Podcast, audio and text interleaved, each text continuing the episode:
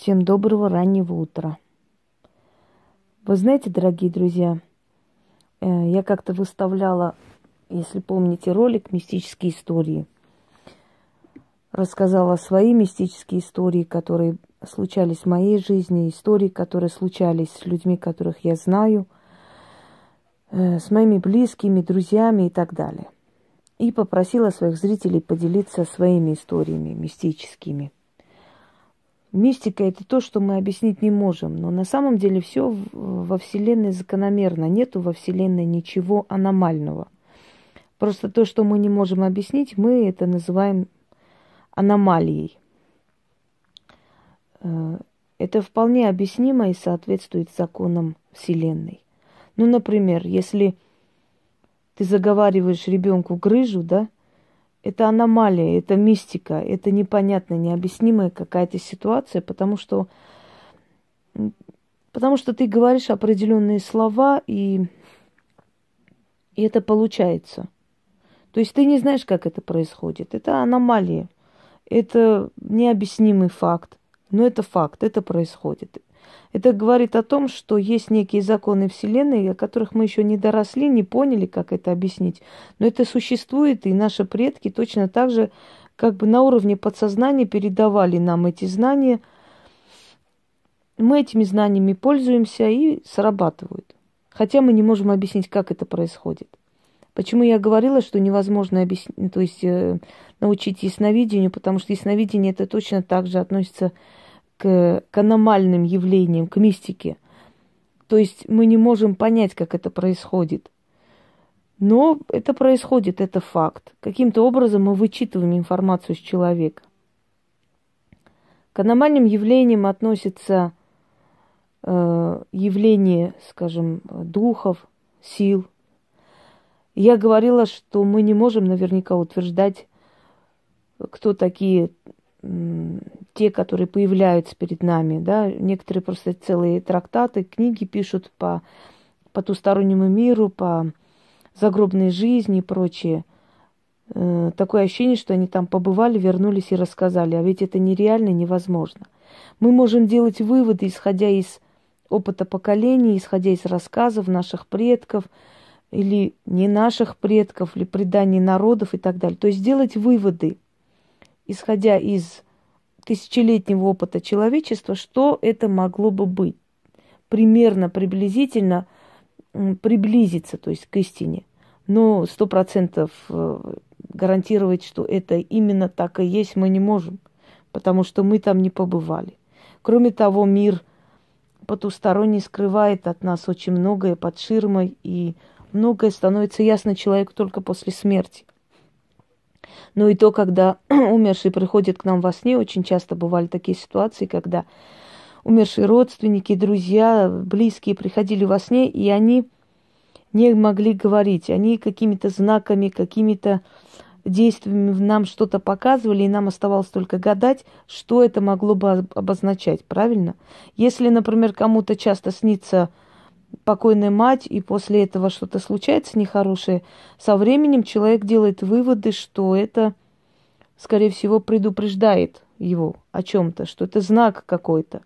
То есть со временем, э, исходя из э, опыта, исходя из постоянного повторения одной и той же ситуации, человек делает вывод, что бы это могло обозначать.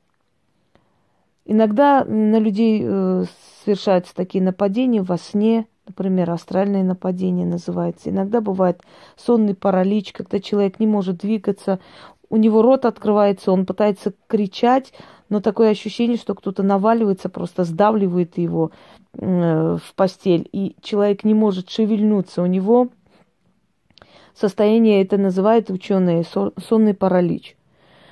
Некоторые люди могут сорвать просто сердечную мышцу, когда во сне э, ощущение, что они попадают в воронку, их заносят куда-то, они пытаются из этой воронки вырваться, выйти, и они кричат жутко, им кажется, что они просто орут.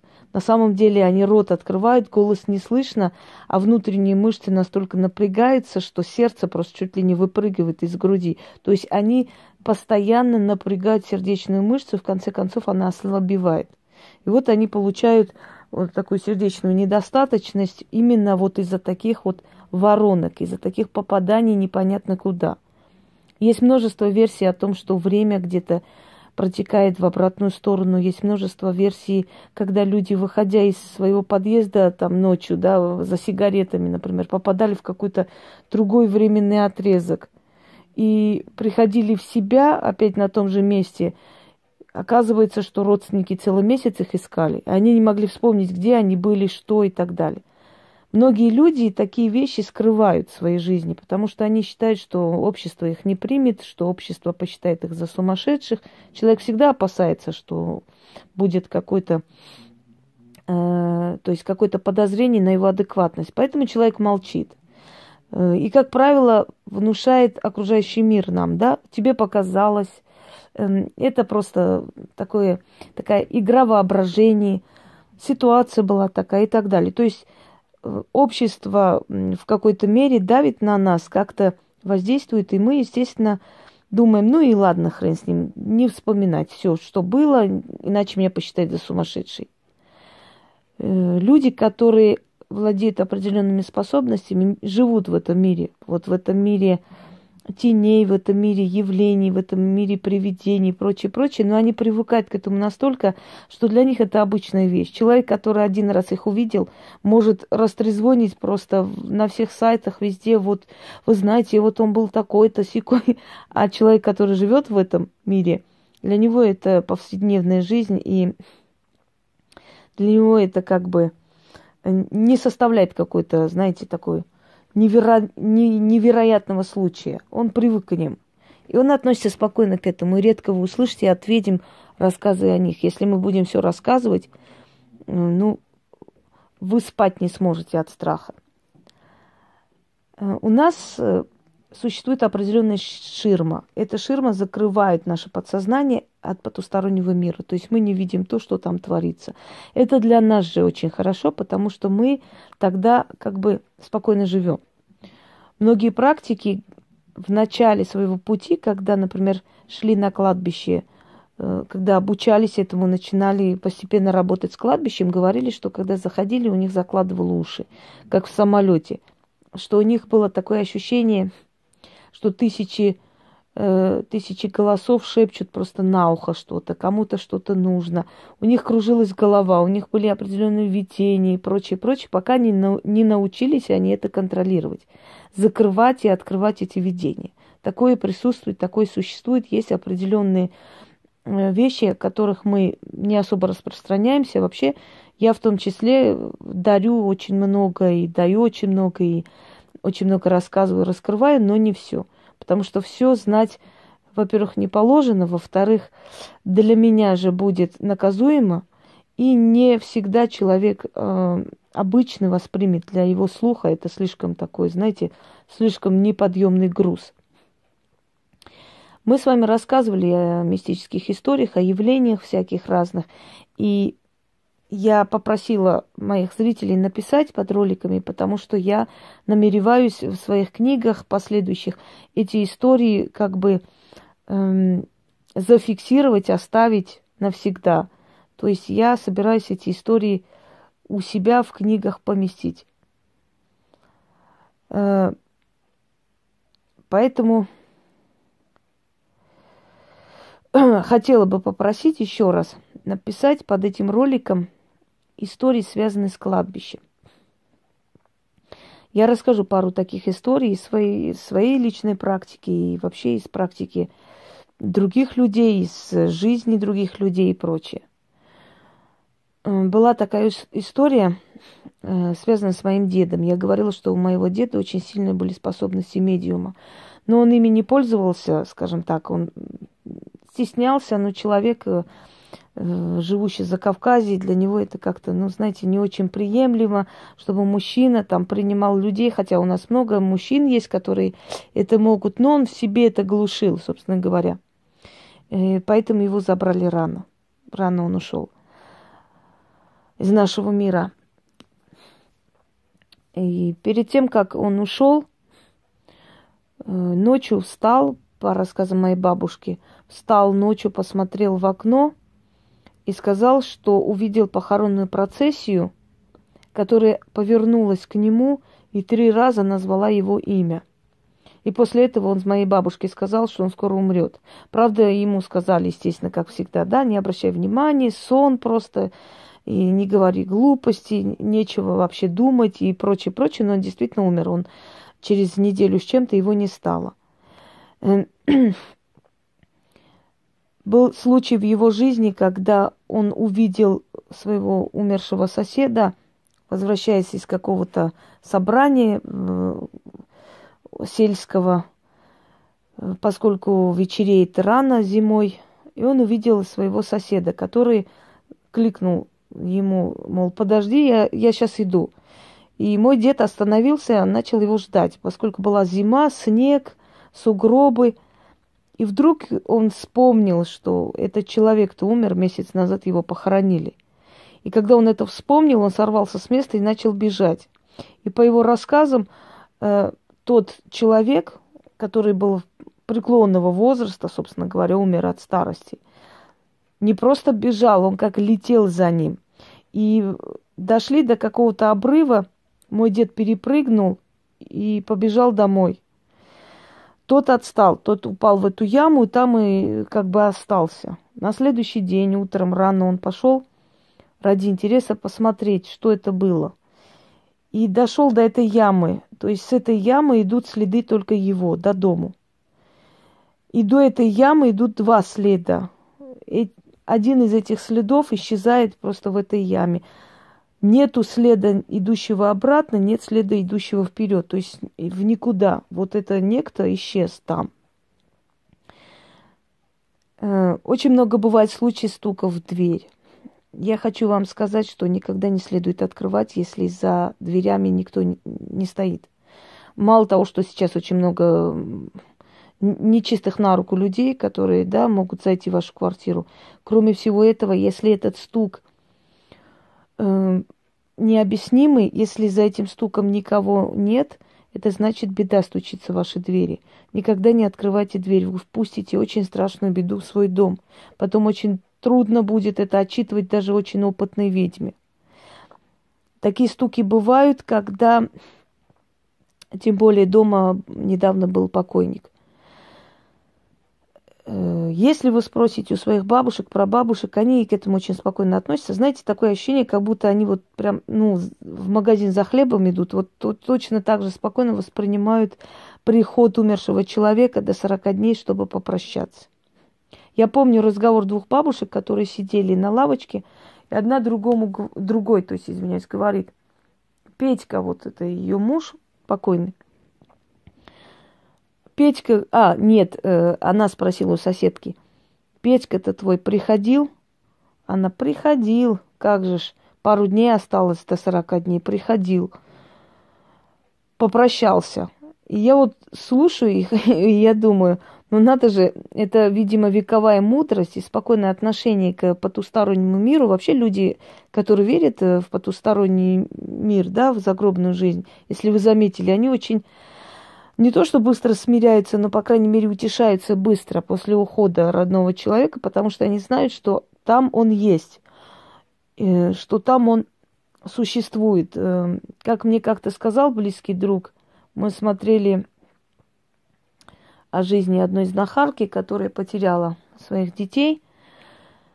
И я говорю, знаешь, поразительная сила у этой женщины, что после всего этого еще она собирается помогать людям, мало того, и еще спокойно об этом рассказывает. И он мне говорит, ты знаешь, потому что она верит, что они есть где-то. Она верит в загробную жизнь. Поэтому она спокойно к этому относится, потому что знает, что они никуда не ушли, они рядом с ней находятся. Просто находятся без тела. И я подумала, что да, действительно так и есть. Человек, который верит в загробную жизнь, он спокойнее воспринимает смерть потому что знает, что это не уход в никуда, это следующая жизнь. Эм, значит, вот этот, э, эти две подруги обсуждают о том, как ее муж до 40 дней пришел, попрощался. Так вот, до 40 дней очень может быть шорох и стуки, очень может быть, что вы почувствуете на кухне, в ванной запах человека, который недавно ушел, близкого человека, особенно если это родитель. вы услышите голос. Э, когда моего деда не стало, маминого отца, мне было где-то, я сейчас точно не помню, честно говоря, 13-14 лет, вот где-то примерно так.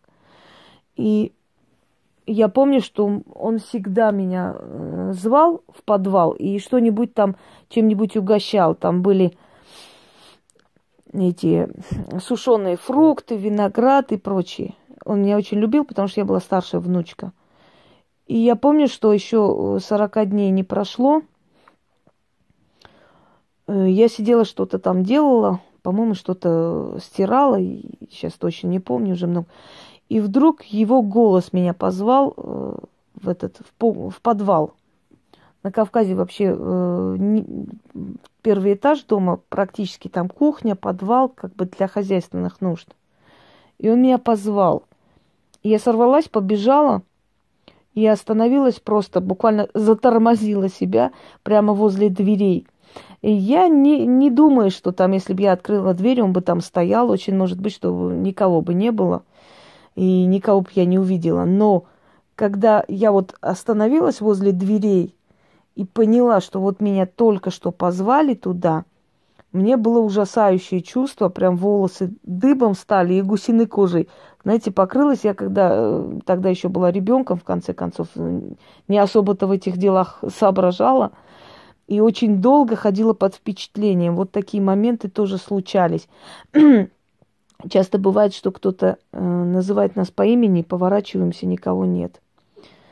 У многих такое было, у многих, особенно в таком открытом пространстве, особенно, скажем, э, в огороде или где-нибудь еще, голос, какой-то голос э, зовет по имени, поворачиваешься, никого нет. Далее, никогда не откликайтесь э, на, на голоса, которые называют ваше имя ночью. Не делайте этого, не поворачивайтесь, не смотрите. Такие э, моменты часто случаются там, где люди, скажем, близко живут к погостам, близко живут к каким-то гиблым местам. Наша одна родственница, которая сейчас сама уже покойная, давно ее уже нету, мы были детьми, она рассказывала, что каждую ночь она жила одна в своем доме, сыновья уже были взрослые, все женатые, кто-то был в России, кто-то в Греции – Э, и она жила одна. Звали ее Лиза. И она говорила, ночью, э, значит, с балкона меня зовут. Мое имя называют. Но она их называла черти. Черти мое имя называют все время. Э, я говорю, а как, как называют? Ну, мы дети, детям интересны такие истории. Как они вас называют, как зовут вас? Ну, как вы их видите? Она сказала, нет, э, утром просыпайся от того, что покойные наши все, свекровь моя, муж, раз ни с того ни с сего посреди ночи вот с балкона, Лиза, иди сюда. И я, говорит, там, чур меня, чур, там осенила себя крестом, легла спать. И я думала, это ж надо же, такая мужественная женщина, я бы с ума сошла, хотя потом в зрелом возрасте, и со мной такое было не раз. Но уже, знаете, психологически, видимо, ты готова к этому всему. Это тоже от, относится к миру духов, это тоже относится к этим историям, связанным с спокойными, именно спокойными силами, то есть э, людьми, которые ушли, да, души. На кладбище, дорогие друзья, я много рассказывала о кладбище, и кладбищенская магия у меня есть, э, много ритуалов кладбищенской магии я как-то давала и давала правила – как нужно себя вести там. Во-первых, на кладбище старайтесь не говорить о проблемах. Проблемы усугубятся и останутся у вас. Старайтесь не говорить о хорошем. Хороший быстро пройдет. Э, не говорите по телефону, но если только по делу, там два слова, я потом перезвоню, что-то в этом роде. На кладбище никогда не подбирайте ничего, даже если это очень ценная вещь, даже если это бриллиантовое колье, не берите. Обязательно наверняка кто-то Э, принес и э, скинул на эту ценную вещь свои болезни или смерть даже.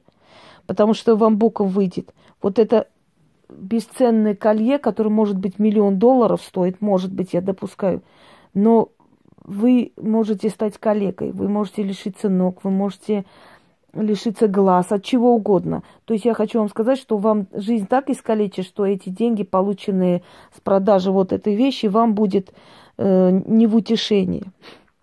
Следующий момент. Э, в карманах не держите мелочь. Если мелочь упадет на кладбищенскую землю, вы купили себе место, надо будет себя отчитать. Не вглядывайтесь э, в эти лица. Если вы не работаете на кладбище, если у вас не профессия, скажем, да, не, не практикуете, не вглядывайтесь в лица, в глаза людей, похороненных там. Не нужно, потому что э, им нужно внимание. Чем больше внимания вы им уделяете, тем больше они будут к вам вас не приходить и прочее ни по делу не шастайте по кладбищу. Как бы вам ни было там умиротворенно, спокойно, многие говорят, что на кладбище спокойно, они отдыхают душой, и у них какой-то какой-то мир наступает. Это потому, что вы видите, что все бренно в этом мире. Когда вы заходите на кладбище, видите, что люди жили, любили, рожали детей, там страдали, мучились или наоборот были счастливы, но в итоге они все здесь, то есть они ушли все, все уходит в этом мире, все бренно, все, все заканчивается, да, все превращается в тлен. Вам как-то на проблемы становится начихать, потому что вы понимаете, что все равно это все проходит, это все не вечно, и все это имеет только один итог. В какой-то мере кладбище дает спокойствие вот в этом отношении, мудрость. Но в другом случае, если вы постоянно нарушаете покор мертвым, то есть покой мертвого мира, извиняюсь, то это, это чревато. Там все-таки находятся э, люди, которые в основном умерли не от хорошей жизни, а от болезни ушли. Кто-то попал в аварию, кто-то покончил с собой и прочее, да? Это отрицательная энергия в любом случае. Кладбищенскую землю практики используют как для порчи и проклятий, так и для снятия и для очищения, то есть для спасения человеческой жизни. Э, эта земля, она убивает, но она может убить не только жизнь, она может убить и болезнь, она может убить и э, смертельные какие-то опасности, понимаете? Это нужно к этому прийти. Люди, которые практикуют на кладбище, для этого им десятки лет нужны были, чтобы постепенно туда идти. Кто сразу начинает это делать, у того очень э, неприятные, нехорошие могут быть последствия, э, потому что прежде чем что-либо практиковать, какую-то стезю в магии, нужно приучать свою энергию к этому. Нужно годами к этому приучать свою энергию, чтобы потом вы стали как на одной волне, на, на одной линии. То есть уже для вас это не опасно. Но мы сейчас говорим не о магии кладбищенской, хотя это тоже имеет место быть. Э, был такой случай, когда поехали на кладбище родители, как бы очистить там, убрать, прибрать на могиле бабушки, дедушки, и дети сидели, игрались. И девочка маленькая увлеклась куда-то, побежала и потерялась на огромном, в общем, кладбище. Стали искать. Несколько часов искали лихорадочно. И вдруг видят, она сама прибегает. Прибегает со слезами на глазах и говорит, мне там дяденька помог, сказал, вон твои папа с мамой, иди туда. Ну, родители, естественно, решили поблагодарить человека, потому что они уже потеряли надежду и перепугались до смерти, что они допоздна будут искать и не найдут. И подходят, э, значит, взяли ее за руку и говорят, а где дядя, покажи. Она пальцем показывает вон ту сторону. Идут, подходит, никого нет. Оглянулись, никого нет живого как бы кого бы поблагодарить. И тут девочка говорит, вот, вот, вот этот дяденька, вот который здесь вот нарисован. Посмотрели на, значит, на, на камне, на памятнике фотография, изображение, лицо молодого парня. И рассказывает ребенок, что я заплакала вот за этим камнем, из этого камня, из за этим камнем стоял дядя, вышел и сказал мне – Почему ты плачешь? Я говорю, я потеряла маму с папой. И он меня взял за руку, привел, показал и сказал, вот иди, они там стоят.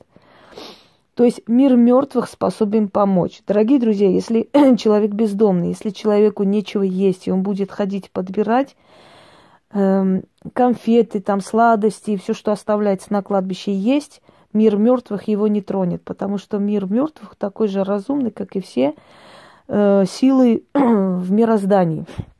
Но если человек идет ради того, чтобы выпить, забирает э, выпивку, для того, чтобы э, что-то продать, забирает там игрушки э, с могил детей, забирает цветы. Такие случаи бывали. Бывали такие случаи, когда люди покупают цветы, даже не подозревали, что эти цветы были принесены, скажем, с этого, с кладбища.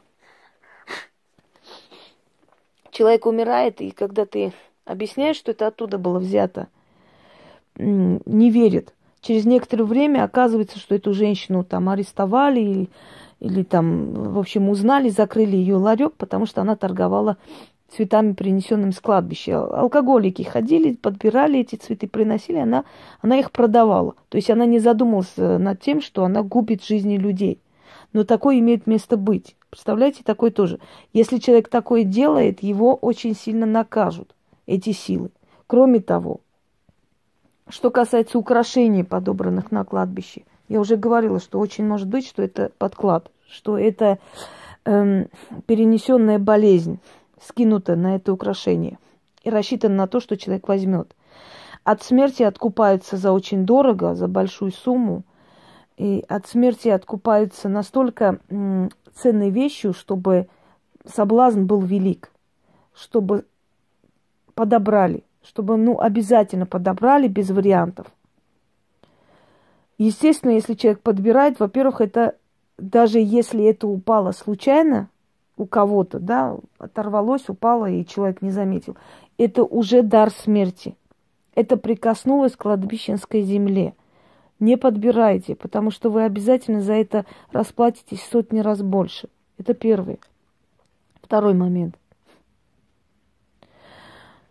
Э, не заходите за ограду чужих кладбищ, то есть чужих э, этих э, оград – если это люди не ваши родственники, если вы не практикующая ведьма, если вы просто гуляете по кладбищу, не заходите за эти ограды, потому что это территория только для родных людей.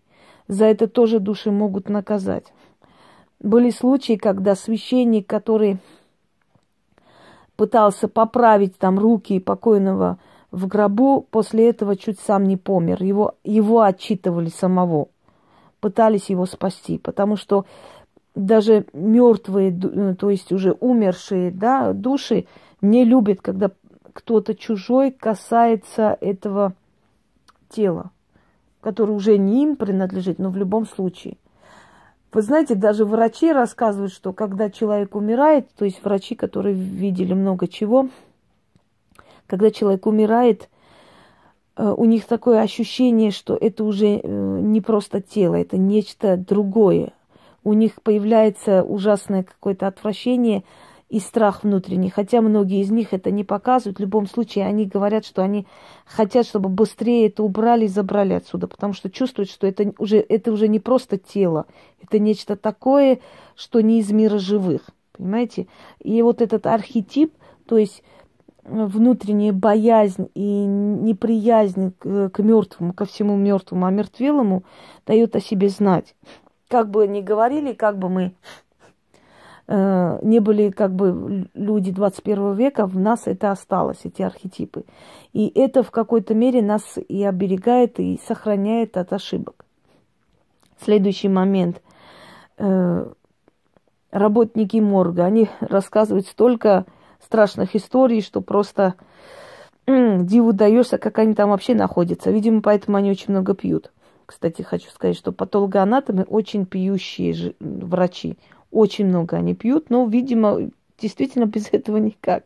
Я помню, показывали как-то репортаж, и вот прям сидят, там колбасу порезали, хлеб, рядом чуть подальше кости лежат, чей-то череп – неопознанные какие-то собранные, они должны экспертизу провести.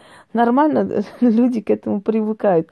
Это где-то притупляет их разум, может быть. Но в любом случае, кто-то же должен и это дело делать, правильно? Вот криминальные, скажем, эм, врачи и прочие, прочие, у них тоже особая задача. Не позавидуешь, конечно, их профессии, но видимо, им это нравится, потому что человек не может работать в этой сфере, если он не любит эту сферу. Странно звучит, но это так. В каждого что-то, каждому дано для того, чтобы мир имел э, возможность пользоваться любой профессией. Далее. Э, кладбище почему обносится? Обносится кладбище для того, чтобы души умершие не выходили за пределы. Да, для душ не существует преград, они могут пройти через сквозь стены и прочее, прочее. Но есть определенный закон потустороннего мира, и этот закон соблюдали издревле. Обнесенное кладбище уже безопасно. Кладбища находились за городами, дорогие друзья. Они были далеки от э, населенных пунктов. Но поскольку человек алчный, поскольку урбанизация э, стала развиваться, то есть городостроительство, да, города ползут во все стороны, расширяются. Вот, например, в данный момент рядом со мной погост, минут 10 идти, 10-15, смотря как ты идешь. Э, этот погост был когда-то просто окраина Москвы. Сейчас это средняя Москва называется. То есть не центр, но Москва. Опять же, Москва. И прямо рядом с кладбищем дома, прямо рядом с кладбищем пруд. Причем этот пруд был зарыт ну, на, на месте старого кладбища. Вот это одна часть кладбища, которая сейчас закрыта. Э, вторая часть, более древняя, находилась именно там, где в данный момент пруд.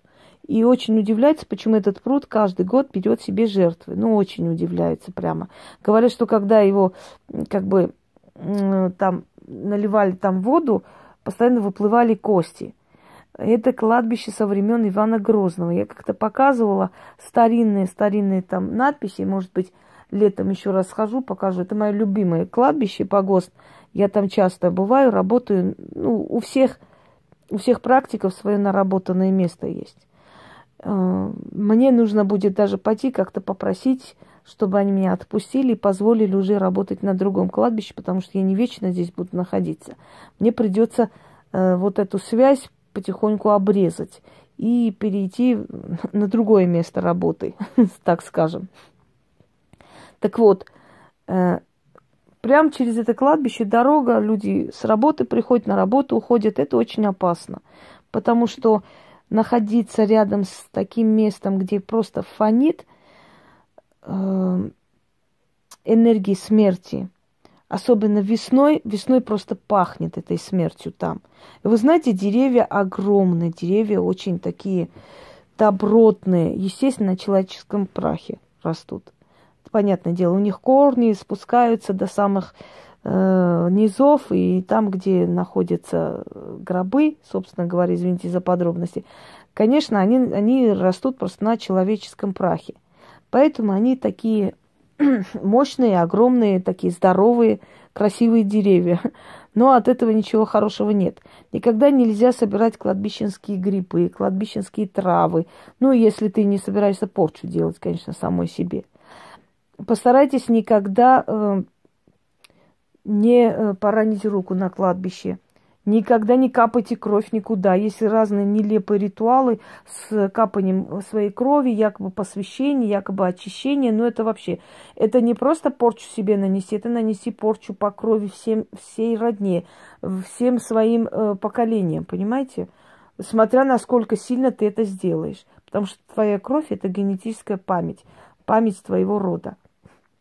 Итак, разные явления на кладбище, свечение, когда человека хоронили, наши мальчики у нас, э, где я родилась, в этом селе, говорили, что они приходят возле кладбища, смотрят, и с новой могилы выходит, э, значит, струйка света. Ну, ученые это объясняют фосфором, что фосфор из костей растворяется в воздухе, поэтому такой, такая струя света идет. Мистики это объясняют уходом души и прочее, прочее. Очень часто бывали, что дети, которые баловались, там, ночевали на кладбище, это самая большая глупость, потому что там, может быть, тебе никто ничего не скажет, и уши не оторвет, но в жизни ты столько раз еще пожалеешь, что ты был на этом кладбище, и вот так вот неуважительно относишься к миру мертвых, что просто, ну, мама, не горюй. Так вот, говорили, что там слышны были голоса, слышны были вой собак, хотя собак поблизости не было, да, кладбищенские коты, свора собак ни с того ни с сего появляется, эм, когда идешь работать, особенно на старой части кладбища, вообще не из-за откуда приходит свора собак. Это погостник. И он либо гонит этих собак, либо вселяется, они там кружатся. Это всегда, ну, это для ведьм, это очень такие, как вам сказать, приметы, э, которые мы знаем, это профессиональные там, тайны, секреты, вам это знать ни к чему. Потом э, на фотографиях проявляется очень много летающих шонгов, вот эти шарообразные духи. Появляются, знаете, такое ощущение, что э, снимок был сделан как в аквариуме. В, э, огромное такое энергетическое вот такое вот энергетическое проявление, то есть вот жижа, какая появляется на фотографии. Следующий момент, когда э, зимой заходите на кладбище, вам становится тепло. Такое ощущение, что на кладбище просто жарко.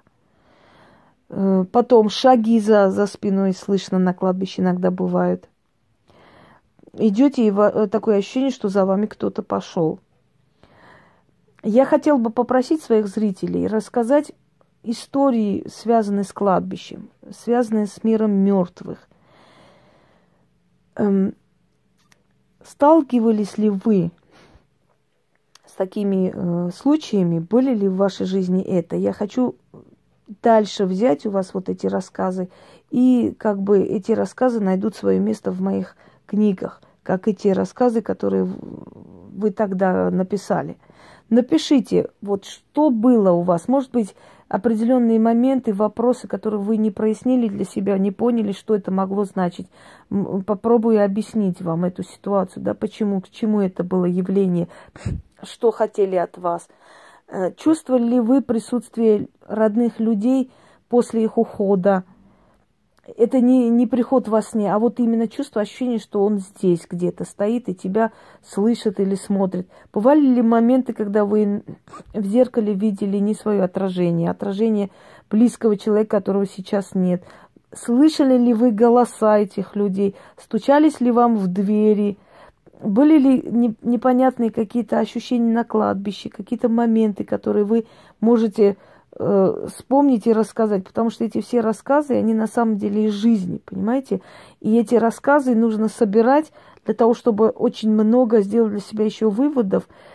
Это как, это для нас как почва для опыта, для понятия, для того, чтобы больше понять, что там есть в этом потустороннем пространстве. Ведь э, основное количество вот наших знаний, которые приходят, приходило именно вот таким образом. Ан- анализировали люди, люди, которые тысячелетиями занимались магией и прочее, анализируя вот эти ситуации, эти рассказы, приходили к определенным выводам.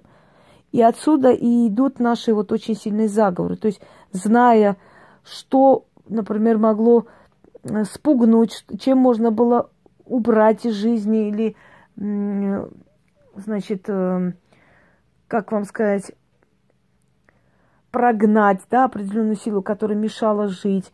Если у кого-то это действовало, значит, на этой основе можно было создать э, ритуал, можно было создать э, заговор, и это потом веками пользовалось успехом и так далее. То есть это все нужно для опыта практиков, для того, чтобы люди лучше осознали, в каком мире мы живем, чтобы параллельно с нами находятся миры, и как с ними сосуществовать, как правильно себя вести и прочее, прочее.